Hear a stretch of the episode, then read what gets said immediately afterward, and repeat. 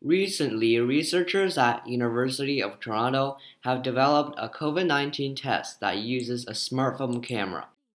This test can increase the efficiency of testing for contagious diseases, both for COVID and other diseases. Usually, when you're testing for a disease, um, patients have to give a sample of their blood or body fluids like or body fluids to a laboratory for testing and decision making by experts. These processes take a very very long time, like up to like a week or two. And the UF the U the University of Toronto researchers intend to make an accessible and efficient way to test for the disease by yourself.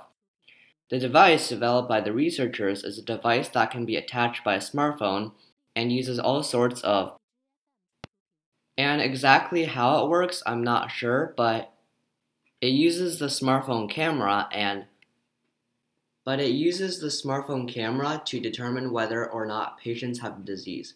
And it can be accessed on a phone to see the test results. So patients don't have to go all the way to a laboratory and wait a week. I think this is pretty cool news and it'll make testing for diseases much easier if it works. Goodbye.